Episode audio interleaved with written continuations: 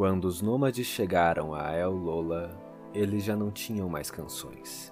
E a questão de se roubar a caixa dourada surgiu em toda a sua magnitude. Por um lado, muitos haviam buscado a caixa dourada, o receptáculo de poemas de valor fabuloso, e o destino daqueles ainda é boato corrente em terras longínquas. Por outro lado, era desalentador sentar em volta da fogueira à noite, sem novas canções. Era a tribo de Heth que discutia essas questões num certo entardecer, nas planícies ao pé do pico de Mluna. Sua terra natal era a trilha pelo mundo de vagantes imemoriais. E foi lá, na planície do lado conhecido de Mluna, no momento em que a estrela vespertina surgia sorrateira e as chamas da fogueira erguiam suas desalentadas colunas de fumaça, que nenhuma canção elevara. Que aquele temerário plano foi delineado às pressas pelos nômades e que o mundo chamou de a busca pela caixa dourada.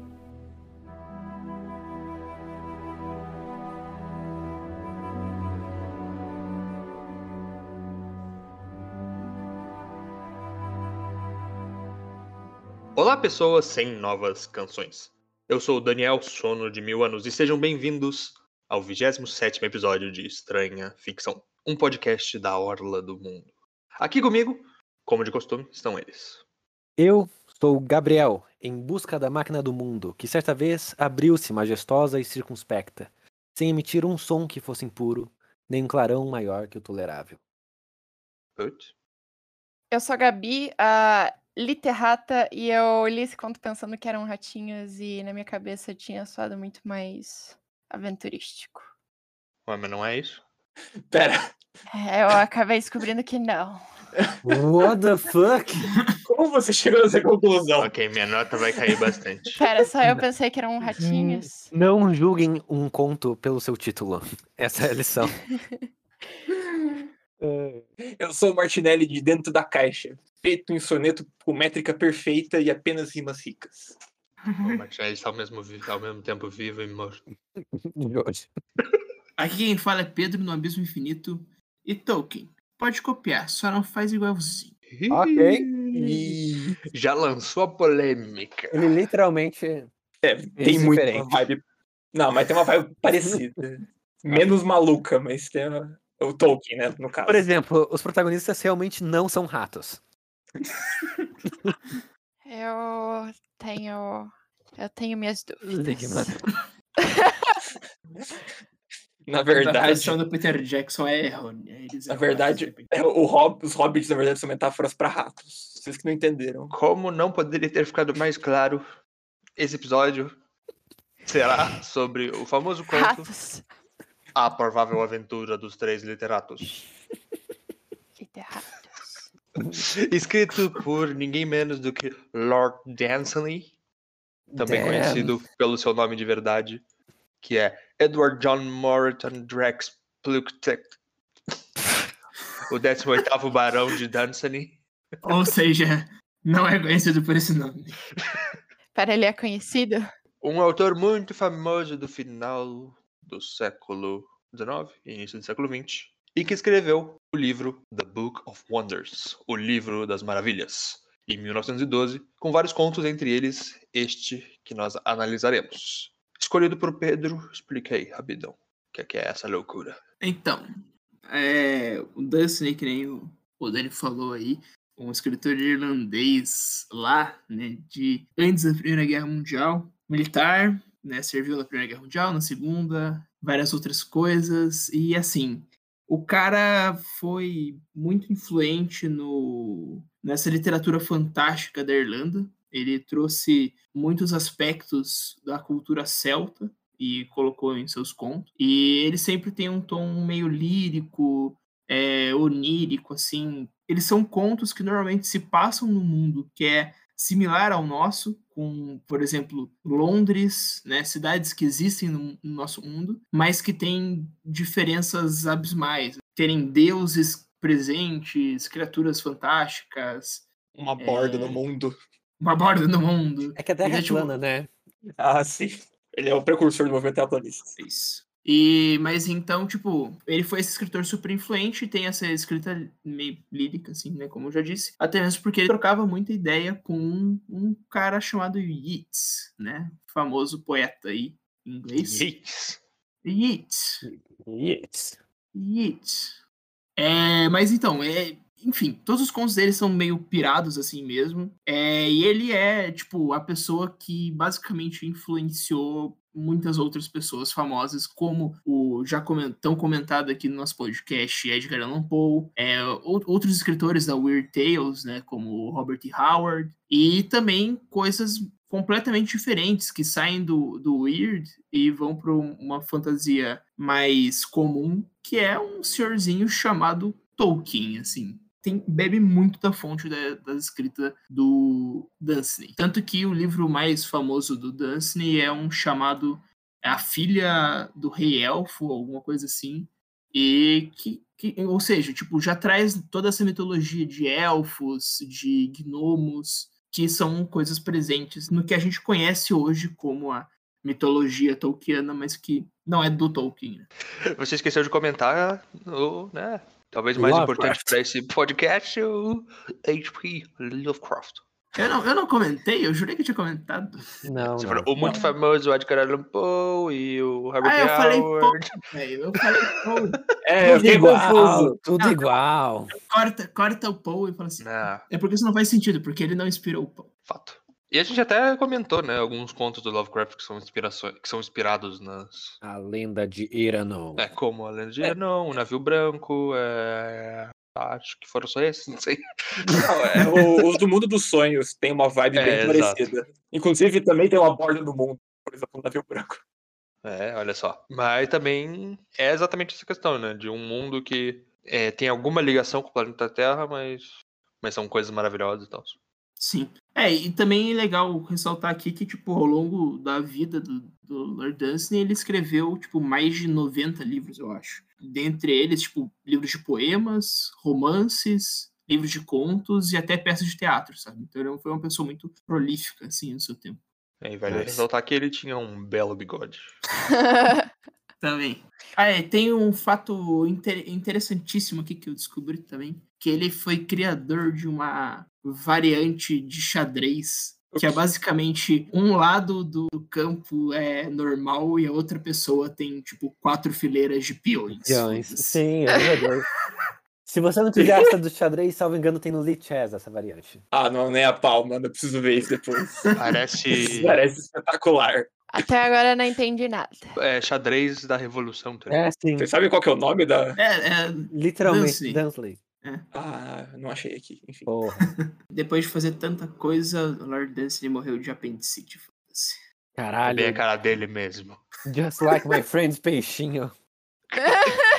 Antes de começarmos com essa obra muito louca, acho que nós deveríamos só passar rapidinho pelos recados semanais. Que vão ser iguais da semana passada. Provavelmente.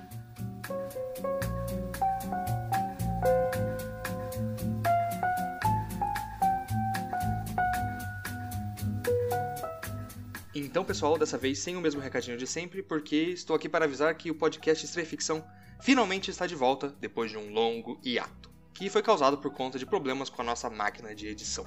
Os episódios voltarão a ser publicados agora com alguma frequência, mas a maioria dos próximos episódios foi gravado há bastante tempo atrás, então não se preocupem caso haja desincronias temporais e certas desatualidades. E claro, lembre-se de seguir a gente nas nossas redes sociais, arroba Estranha Ficção, sem tio e sem cedilha, ou no YouTube apenas Estranha Ficção, que em breve nós teremos novidades.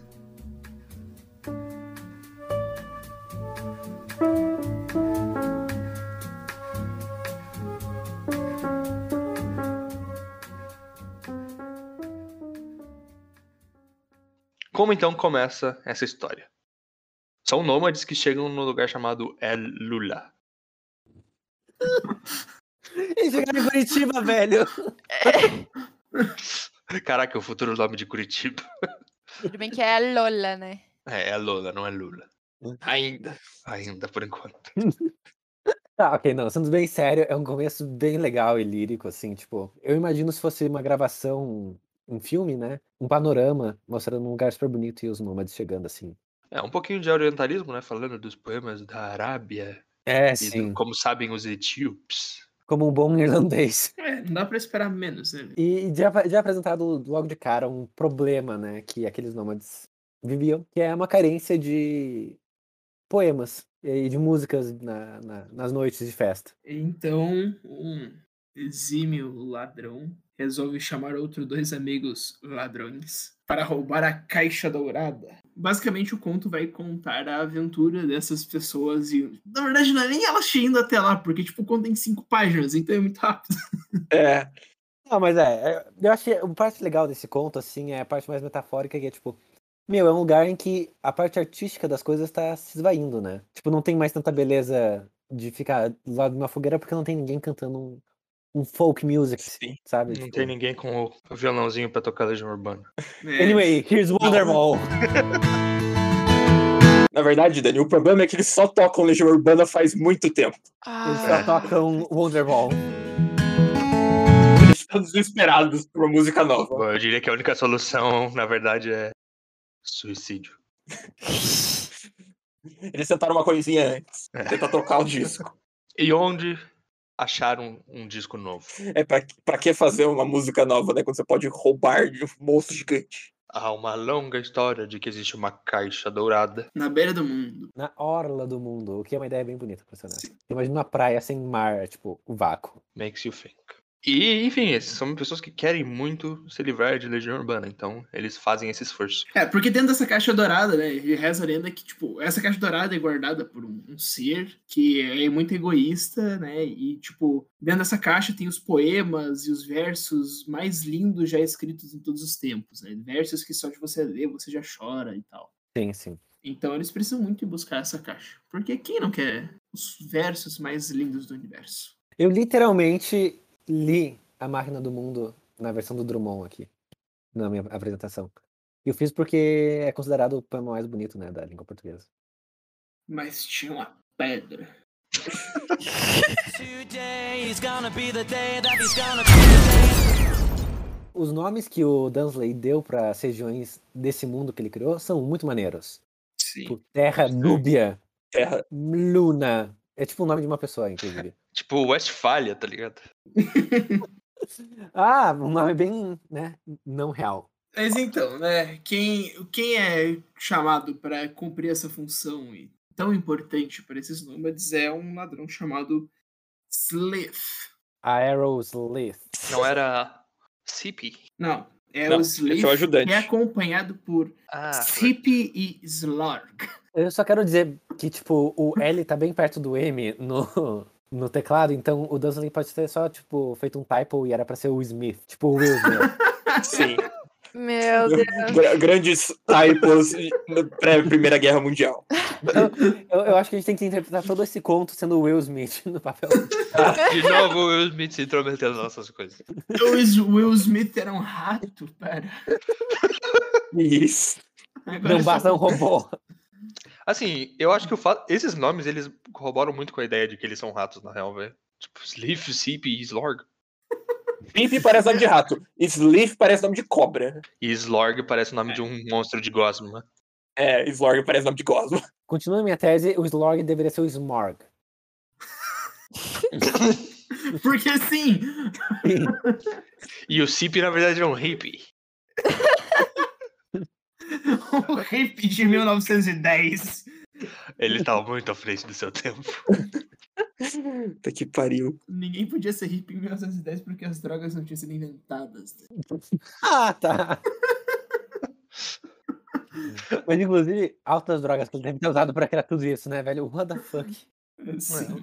Porque, tipo, o rolê ali é, é que, tipo, esses três ladrões, né? O, o Smith, o Sip e o Smog, eles têm que passar por um, um pico, né? Do Monte Nula, passar por várias provações pra chegar numa caixa dourada, pegar a caixa. É tipo um filme de heist. Só que. Sim. Ou o Senhor dos Anéis. Só que é o É contrário. o, é o primeiro filme de heist da história. E não é um filme, porque. É, porque não é um filme. Exato. Não, quem é você pra definir o que é um filme? O Pedro sabe mais disso. É, Gabriel. Você tá querendo Ah. definir gênero? Ai, meu Deus. Sim. É- Era um literatura filme. é literatura, filme é filme. Gabriel, era um filme quando você imaginava ele em sua mente, ele passa a ser um filme já. Ok. Deve ter, deve ter al- alguma pessoa que defende essa tese aí. Bom ponto. Medro. ok, bom. Que pariu, velho. Não, a, gente tá, a gente tá bem na vibe do conto, velho. É verdade, a É, gente sim, tá tudo muito lírico. Deixando a, a onda levar. Sim. É, é, enfim, né? Mas eles eram ladrões muito bons, né? Pelo que definia, porque, tipo, eles sabiam ser, tipo, super, super ariscos, sabe? Sem escutar. Tanto é que, tipo, às vezes eles chutavam uma pedrinha deles, ficavam putos um com o outro, falando, sussurrando assim. Não, Assim não é possível. assim, Mano, o- esse o cara Simp- deve ser muito chato, velho. É, o Simp e o Slorg eram bons, mas o Sliff era muito melhor e era muito chato. Eles só É. Porra, velho, só respirando muito alto, cala a boca. Eu imagino que toda hora, tipo, eles, sei lá, estão andando pela floresta dele, pisa num galho da dele, pode botar assim, putaço, assim. Assim não é possível. Dele olha, volta, olha pra frente, e os dois olham um, um pro outro, assim, tipo. "Ah." e, enfim, eles seguem nessa longa jornada, buscando a caixa dourada. Eu não sei que tamanho vocês imaginam ela. Grande demais pra uma pessoa carregar e pequeno o suficiente pra três É um pessoas pouco carregarem. maior do que um rato. Então, velho, porque eu fiquei pensando, mano, deve ser uma lógica muito fodida pra você subir uma montanha com uma caixa dessas. Ah, a não sei que quem tenha levado seja o cara grande, né? Aparentemente tinham. é, As montanhas tinham escadas. Ah, não. ah, Não, subir uma montanha, não, dependendo se for um, morro, dá. Se for uma montanha que você tem que ir escalando, nem não, mas, mas não parece que é isso. Mas, Gabriel, eles subi, tinham que subir pra chegar lá. Ou seja, É. pra descer, era só pra descer. daí. É só Não, jogar não, a caixa não, e não. Ele, ele, ele- eles queriam. Eles almejavam o cume, né? E daí, quando chegaram no cume, Ah, lá vai, eles velho. tinham que ultrapassar. Não, eles chegavam do outro lado da montanha e daí eles desciam aquele vale, entendeu? Então, tipo, eles tinham que subir de novo pra conseguir chegar onde os nômades estavam. Não, Sim, velho, não tava no topo da montanha. Ah, mas esse é o de menos. no cume. Ai, não. Bom, é uma puta logística complicada mesmo, mas a gente já chegou à conclusão de que eles são bons o suficiente pra isso. Sim. Enfim, quais são os desafios que eles têm que enfrentar nessa viagem, né? Pra além do cume do, do Monte Luna, O que mais interessava? tinha também é, uma floresta, eu não lembro mas era uma floresta meio amaldiçoada, né? Meio tenebrosa. Sim. Ó, isso aí lembra o Hobbit. A, a floresta da Terra Dúbia, que provavelmente várias dúvidas nessa terra. É, o que que é a Terra Dúbia, sabe? Como que seria estar lá? Honestamente, não sei. Enfim, pra ser honesto, eu, eu não senti muita dificuldade neles pra passar essa- esses desafios. É, eles foram meio que dando, deram um ruchão e foda-se. Estavam lá já. É Não, um conto de ele- cinco páginas, né? eles passaram, só que é, é que. Putz, se perdeu a informação, né? Faz tanto tempo que isso aconteceu. Não, é que eles ficaram em dúvida da informação depois. Ah, É. Mas eu, eu vou falar que eu acho, e eu queria saber a opinião de vocês, que tem uma Chekhov's Gun nesse rolê aí, que é quando eles acabam de chegar na, na floresta, e daí tá, tipo, tudo meio estranho, e daí eles ouvem um vulto do lado deles. E daí, tipo, isso daí desaparece do conto, e só no final eu acho que aparece, que é o monstro que aparece depois. Vocês acham que é isso ou não? Não, o vulto que eles ah, cruzam na floresta é o pequeno gnomo chamado Mippet. É, pois é. Não, É, Eu acho que é uma das melhores partes do conto. Eu interpretei que não é nenhum nem outro. Pra mim, era só, tipo, um bicho aleatório que deu uma passada ali, mas eu posso ser burro. É, eu não acho que seja coisa do final. Ah, eu, imagi- eu imaginei que foi que, é, que nem no Senhor dos Anéis, assim, que eles ou- ouvem o, Mas, tipo, a risada mano, do Gollum. é que a descrição é, tipo, algo imenso, tão É. imenso que parecia injusto que se movesse com tanta suavidade. E provavelmente não é a É. porra do gnomo. É, por isso que eu não pensei que que era é. gnomo. Sombras, sombras enganam, sombras enganam. É.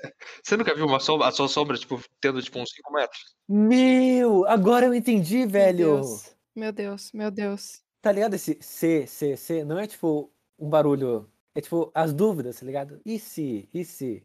Por isso que é terra dúbia. Sim, pô. Ah. Tipo, explodiu minha cabeça agora. Eu não tinha sacado 3 isso. mil QI. Não, bravo. ele- ele- eles são provados, eles são provados. Por, É porque provavelmente em inglês não tem essa, essa questão, porque deve ser tipo if, if, if, né? Uhum. Terra Dúbia é muito chata, velho. Não, mas eles, eles são provados, eles têm que atravessar essa mo- montanha, cruzar por essa floresta que tem perigos. Então, tipo, essa sombra aí pode ser um perigo que eles cruzaram só. Sim, sim. É, então, Pra mim era tipo um dos, a- dos milhares de animais perigosos que tinham ali. Ah, pode ser. Acho que faz sentido Isso. também. Eles conseguiram ultrapassar essa floresta bizarra. Mas e o Mipet? Então, eles chegam no fim da floresta e eles cruzam com o gnomo Mipet. Mipet! Tava ali de boa. limpando os dentes com osso. Mano, esse cara, ele com certeza sofreu bullying, né, velho? Porque o cara é mó boca aberta. Ah, eu adoro, eu adoro o Mipet. Ele, tipo, você não pode dizer seus segredos pra ele, né? Mas Sim. assim, Cara, sejamos honestos. Pra quem você pode? O cara ficava soltando guinchos desagudos de satisfação na hora do mundo. Então eu acho que ele tava batendo punheta no precipício, tá ligado? Em cima de um cadáver, Pedro. Essa parte é importante. Ah, é verdade também. Roendo ossinhos. Nipt necrófilo confirmado. Reanimator. Nossa. Pô, eu tava gostando do Mipet, agora vocês estragaram ele. Já era, cara. Não, mas por que você tava gostando dele? Sei lá, por causa do nome dele. Só por isso, né? Ele dá um foco pro Mipet. E.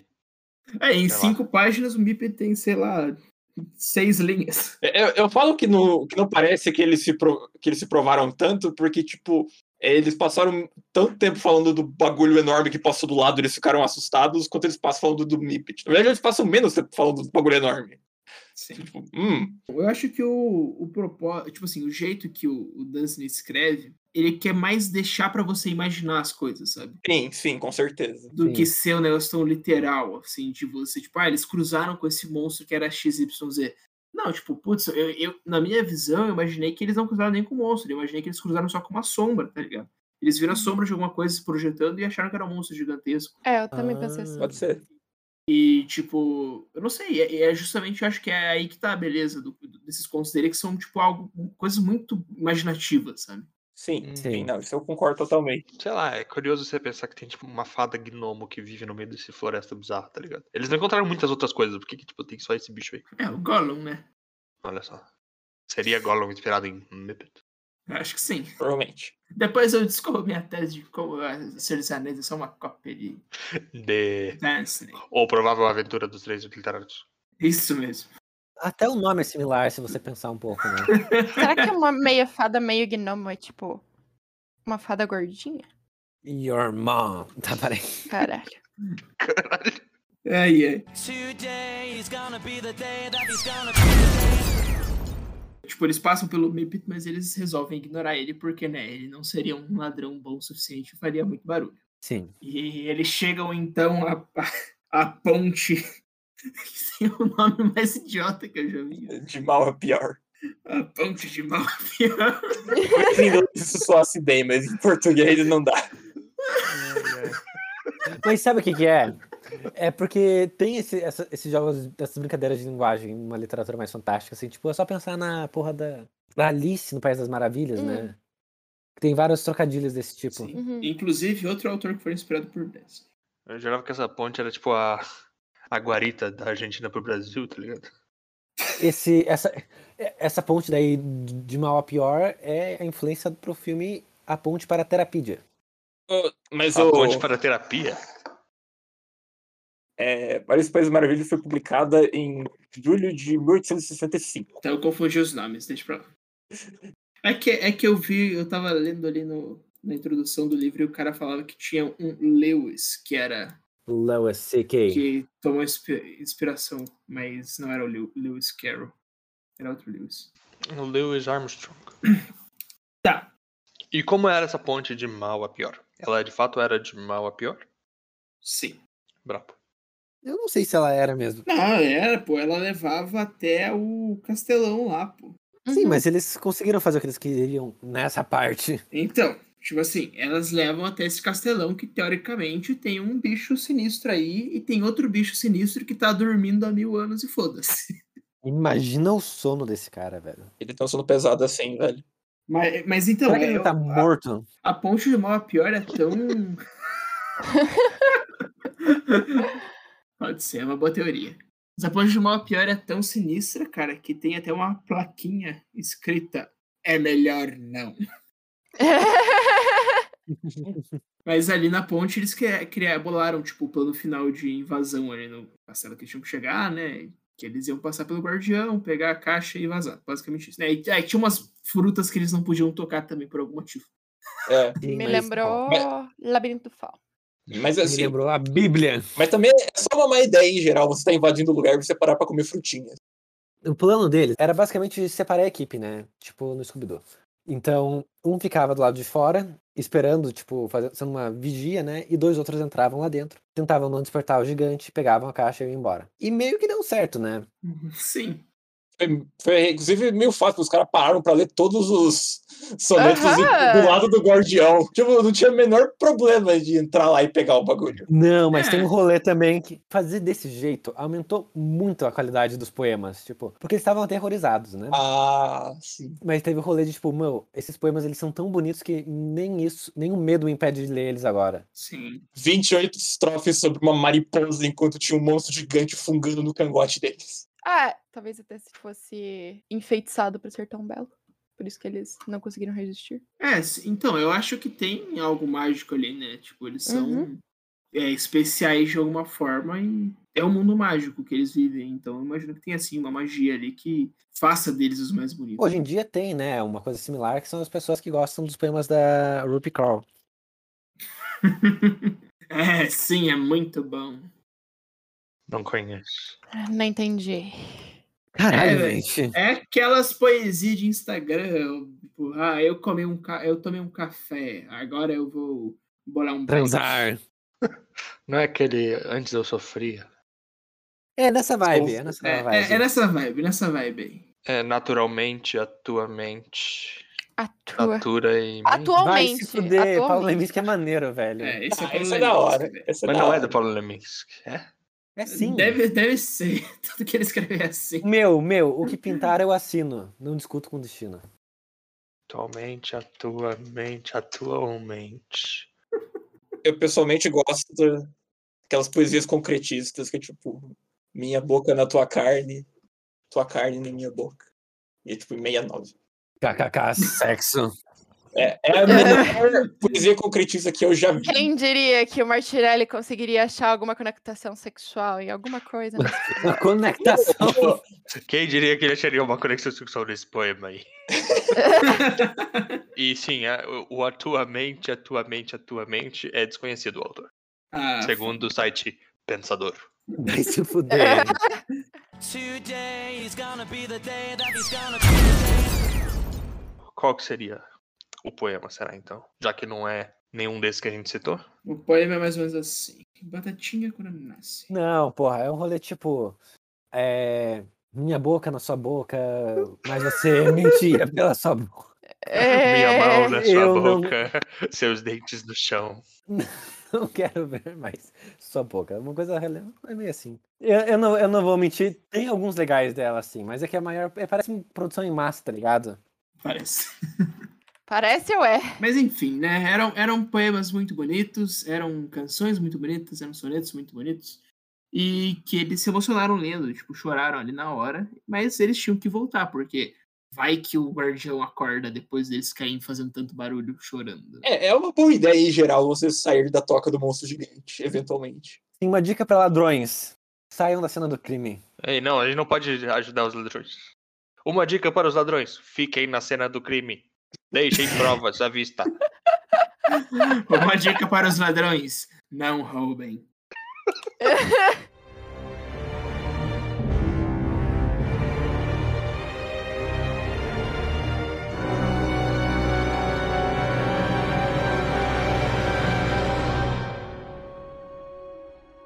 O guardião ainda dormia o sono que durara mil anos. Chegaram em silêncio ao pé da escadaria, e sucedeu que, no instante em que se aproximavam em segurança na calada da noite, alguma mão em algum quarto elevado acendeu uma luz perturbadora. Acendeu-a e não emitiu nenhum som. Por um momento, poderia ter sido uma simples luz. Fatal como a essa altura uma luz assim poderia bem ser mas quando ela começou a segui-los como um olho e a ficar cada vez mais vermelha ao observá-los, foi então que até mesmo o otimismo se desesperançou. E Sip, muito imprudente, tentou fugir, e Slorg, com igual imprudência, tentou se esconder. Porém, Slith, bem ciente de por que a luz havia sido acendida naquele quarto secreto e de quem a acendera, saltou sobre a orla do mundo e ainda está caindo, afastando-se de nós, na escuridão silenciosa do abismo.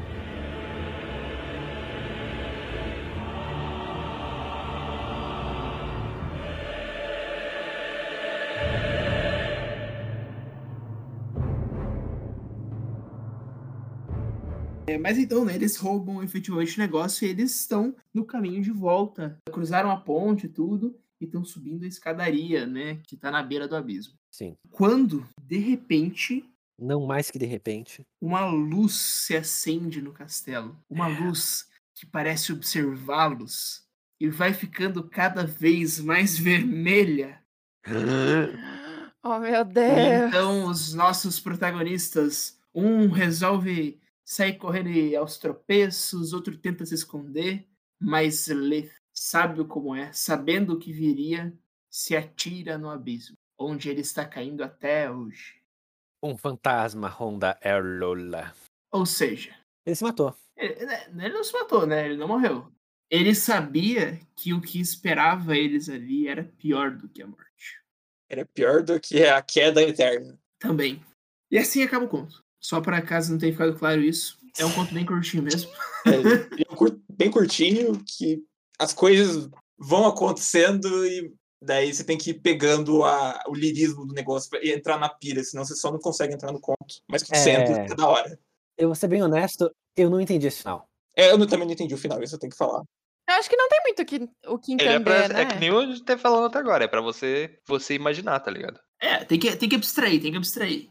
O que eu E eu particularmente imagino- achei esse final a parte mais legal do conto. Não, mas eu acho que o que seria legal, e o Pedro começou a fazer isso, é cada um falar qual que é a sua interpretação desse final. O que que é essa luz, se não o É. comunismo? O que é... Eu imagino que assim, né? Eles leram aquela poesia que encheu eles ali. Mas aquela poesia, ela pertence a outro tempo, a outro mundo. Esse ser que guarda a poesia não quer deixar as pessoas pegarem. É só, é tipo essa pira, assim, tipo de algo tão belo, você não, não quer que os outros tenham, sabe? Você quer que seja algo só seu. Strangely similar to O Senhor dos Anéis. Caraca, é verdade, é o olho de Sauron. Não, então, mas peraí, daí deixa eu fazer, deixa eu Ah. listar todas as referências a Senhor dos Anéis aqui. Porque assim, né, pessoas indo em uma jornada. Ah! É, Caraca, começa aí. E, Ah, e Slop, na verdade, é Frodo e Sam.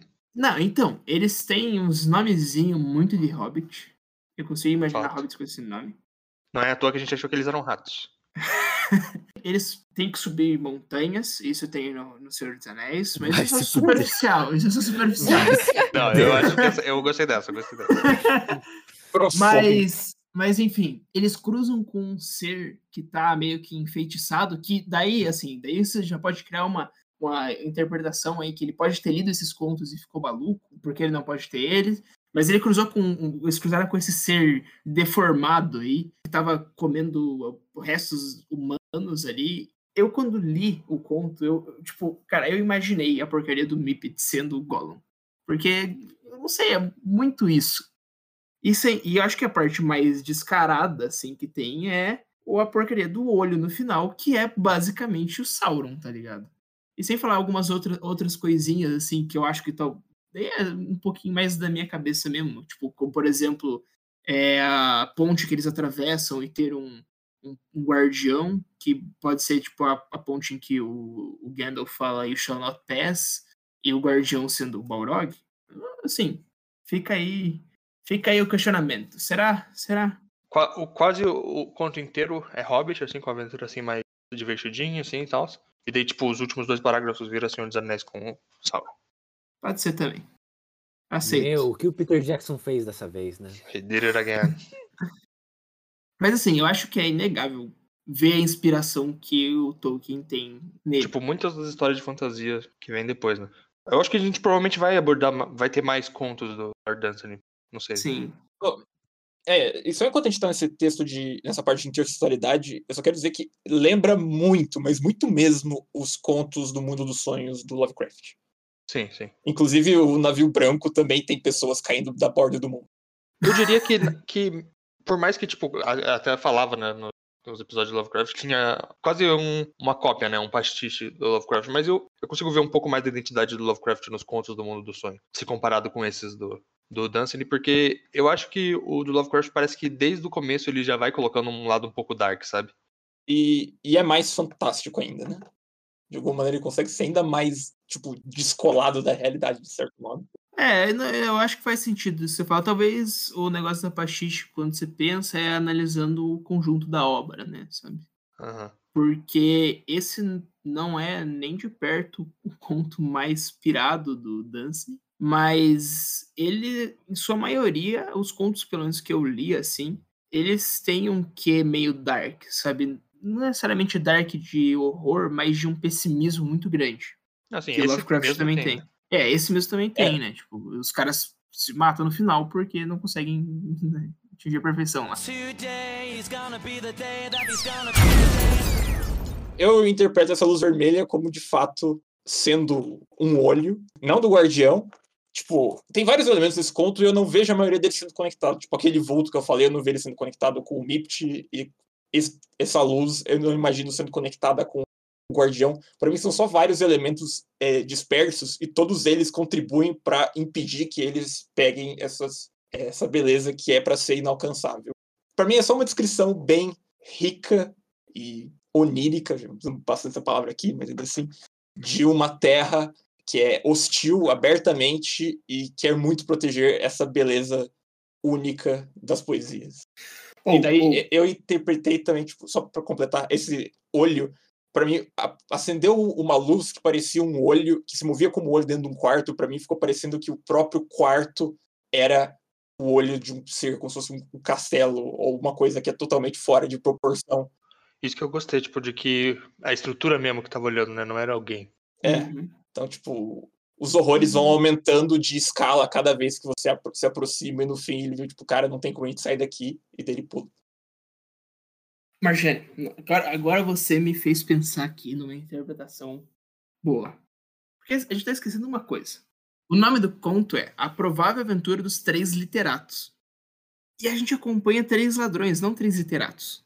Mas e se isso é a maneira do Lord Dunsany contar pra gente como é pra ele talvez um processo criativo? Porque em nenhum momento tem um literato, né? Não tem não É, tem faz ali um sentido. negócio. E se não é basicamente ele contando pra gente assim: "Nossa, eu venho aqui, eu quero, eu quero chegar a essa poesia que faça as pessoas chorarem só de, de lerem uma vez ela. Mas para isso eu crio mundos fantásticos, eu crio seres estranhos, eu, que- eu crio aventuras. Só que quando eu chego lá, na hora final, tem um olho, o olho do leitor, que sempre me julga e que nunca me deixa alcançar a perfeição, porque eu nunca vou ser perfeito para todo mundo. Huge take. Eu acho que Isso faz sentido. eu acho que faz faz sentido. muito sentido. Eu gostei bastante dessa interpretação. Mas daí eu vou dizer que é algo meio egocêntrico do, do autor, é porque, eu não sei, pelo menos eu interpreto a arte como um diálogo, e ele quer que o diálogo seja unilateral. Não, não necessariamente, até mesmo Não. porque o protagonista ele toma a, a liberdade de pular no abismo e cair para sempre ali, sabe? Você tem a opção de aceitar ou morrer. Eu tenho uma, interpreta uma, uma interpretação que pode até ser um pouco. Eu, na verdade, acabei de pensar nela, então não é uma. Eu não tenho ela realmente, vou desenvolver enquanto eu falo. Só vai. Vai na mesma linha que do Pedro, mas é um pouco diferente. Eu pensei, meu, isso foi um comentário sobre inspiração, sabe? Tipo, as pessoas elas estavam sem inspiração ali em- em El Lola, né? Era- Eram nômades que estavam sem música, estavam sem poesias novas, e daí eles foram buscar no passado uma fonte que seria perfeita, né? Só que quando eles vão fazer essa aventura, eles podem até chegar na fonte perfeita, mas eles não conseguem transpor aquela perfeição pro presente. Só que nesse caso, o presente e o passado são separados geograficamente por uma montanha. E, e toda tentativa de recriar uma coisa, ou melhor, de transpor uma perfeição do pretérito para o presente, vai ser frustrada. Pode ser tanto pelo olho do leitor, mas pode ser também por qualquer outra coisa, né? Qualquer outra impossibilidade viável. Mas o próprio ato de ir buscar essa história, de ir buscar essas poesias novas, cria uma nova narrativa. Então você vê que a, a- história sendo escrita seria como, um, por exemplo, uma história contada pelos nômades. Ah, Então, essa busca, mesmo que ela pareça infrutífera, ela gera coisas novas. não é verdade? Complexo, complexo. É, eu gostei dessa interpretação que o Gabriel e o Pedro fizeram, porque, tipo, no início do conto meio que dá pra entender que eles vivem num mundo decadente, né? Uhum. E por isso, tipo, essa busca pela arte no- do passado, né? Por isso que, tipo, eles vão pra um mundo tão distante, tão difícil de alcançar. É, parece ser uma referência a outro tempo mesmo, né? Sim. Sim. Enfim, as impossibilidades deles conseguirem levar mostra que você não pode simplesmente tran- transpor um tempo pra, pra atualidade. Uhum. E também uma coisa pra gente pensar aqui, é, nessa pegada que o Martinelli falou, assim, a busca pela história virar uma história, é que, voltando novamente no título aqui, né? Porque eu acho que é, é legal a gente pensar no título como parte narrativa já, que é a provável história. Então, Uhum. é, é como se fosse alguém contando o que ele acha que aconteceu com essas três pessoas. né? Sim. Sim. Mesmo porque elas nunca voltaram pra contar. É, isso- mas exato. isso é total, sei lá, conto de fatos. Né? Sim. Eu, eu achei muito bonito essa nossa interpretação aqui. É, realmente. Today is gonna be the day that is gonna be. Bom, então, agora estamos nas notas. E começando por ninguém menos que Gabuniel, qual é a sua nota para a provável aventura dos três literatos de Lord Dancery, publicado no Book of Wonders em 1912? Sendo bem honesto pra vocês, eu acho que a nossa conversa aqui no podcast enriqueceu demais o conto pra mim. Uhum. Porque eu tava achando que ele era só meio nada a ver, né? Umas ideias meio líricas, sem uma interpretação mais profunda. O nossa conversa comprovou isso pro lado contrário. E é por isso que eu vou dar 8,3 de nota normal pra esse conto. Ok, então, Gabi. É, assim como o Gabriel, a conversa que a gente teve aqui também enriqueceu bastante pra mim o conto. Eu vou dar uma nota de 8.3. Bem original. Você também deu 8.3? Sim. Mas tudo bem, a gente pode ter os gostos similares. Os gostos. Ok, Martinelli? Olha, eu vou dizer que eu li esse conto e, tipo, ele é bem curtinho, são cinco páginas, e, tipo, no nível raso superficial que eu tava encarando ele antes de entrar aqui, ele já era legal. Tipo, eu não tava muito empolgado, mas ele era legal, tem todo essa... o jeito como ele é escrito é muito envolvente, se você se deixa levar. Mas daí, com essas interpretações novas, essa maneira, talvez, de interpretação meio metalinguística do construir da narrativa, eh, deixou ainda muito, muito melhor. Então eu vou dar é, 8.8 estrofes sobre uma lagartixa. E Pedro? Cara, assim, eu tô, por enquanto, lendo mais sobre obras do Dance e tal, mas é um escritor que eu já posso dizer que eu gosto muito, assim, ele tem umas piras muito bizarras e muito divertidas, sabe? E eu gosto muito do lirismo, e nesse conto, sei lá, você pode viajar de várias maneiras, e eu realmente gostei muito dele, não é à toa que é, várias pessoas se inspiram nele, né? Então, minha nota vai ser um sólido 9. Eu também gostei, assim, de ler a obra. Eu gosto dessas histórias, assim, meio malucas, com todo esse lado fantástico, mas eu, pelo menos quando eu tava lendo, eu achei um pouco esquisito demais, sabe? E assim como vocês todos disseram, tipo, a nossa análise conjunta deu uma, uma amarrada nas coisas, sabe? E melhorou um pouco a, a história pra mim. Apesar de que, tipo, pô, eu tava citando Lovecraft antes e seus próprias características particulares, eu, na história deles que eu li já do- no Mundo dos Sonhos, claro, eu não li quase nada do Lord Dunsany, esse é o primeiro conto, mas eu achava umas histórias pelo menos um pouco mais concretas, sabe? Do que comparado com essa, especificamente. Mas ainda assim, como eu falei, eu acho que esse tema da, do mundo em decadência, ele tem, tipo, muito potencial pra coisas muito boas, apesar de ter sido meio que apropriado por galera de extrema direita, mas enfim.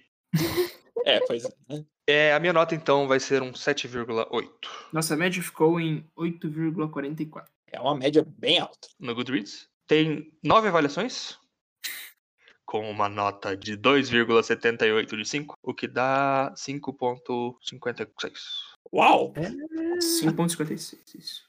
Uau! Acho que a gente nunca ficou tão acima de uma nota. É, porque são nove pessoas, né? Não é exatamente. É, mas ainda assim. Mas como eu falei, essas, histó- essas histórias muito malucas, normalmente as pessoas não são muito pegadas. É. E pra você ter ideia, a única avaliação que tem um comentário tem cinco estrelas, e ele fala.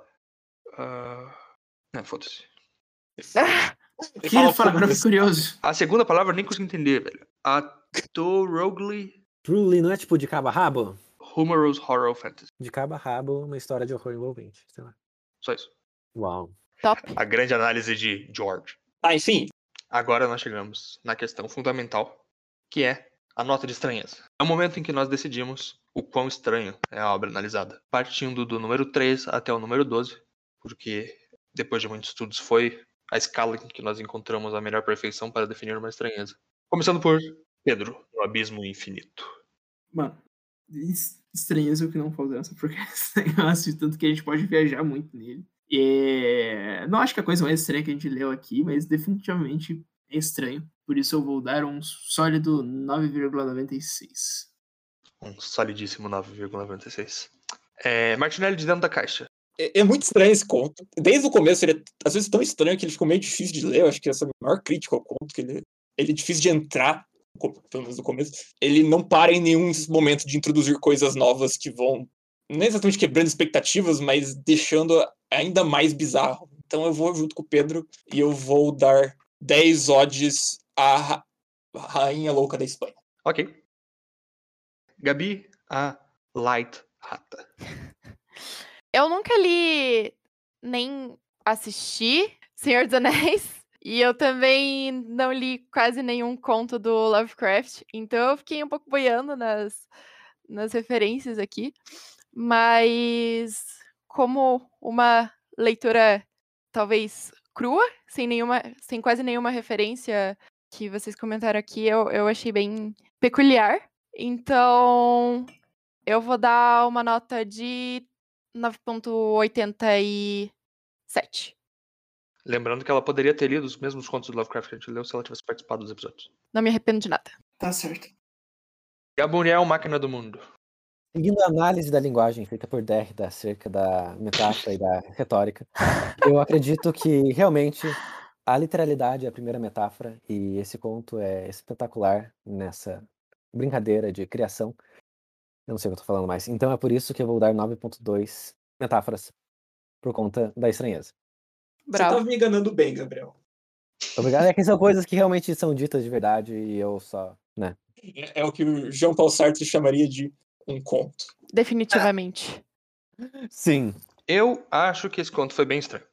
Portanto, minha nota é 9 ossinhos na boca do Mippet e mais um terço. Porque o resto ele já comeu. 9,33, hein? Caralho, nove ossos na boca de uma pessoa é bastante coisa, né? Eu falei ossinhos. Depende do tamanho dos ossos. Podem ser tipo Mas, ossos é- de, do ouvido. É, se for tipo, Ok. são as falanges. Você pode, tipo, comer a- os, os ossos do ouvido como se fossem pipoca. Nossa média, então, ficou em 9,72. 9,72, uma bela estranheza para um belo conto. O mais estranho desde Sally. O mais estranho desde Sally. Não. Caraca, vai estar na, na contracapa do livro. o mais estranho desde Sally. Estranha ficção.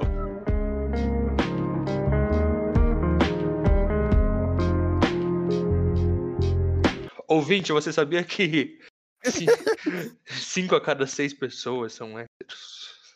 É, eu sou. Eu, Eu também. sou também.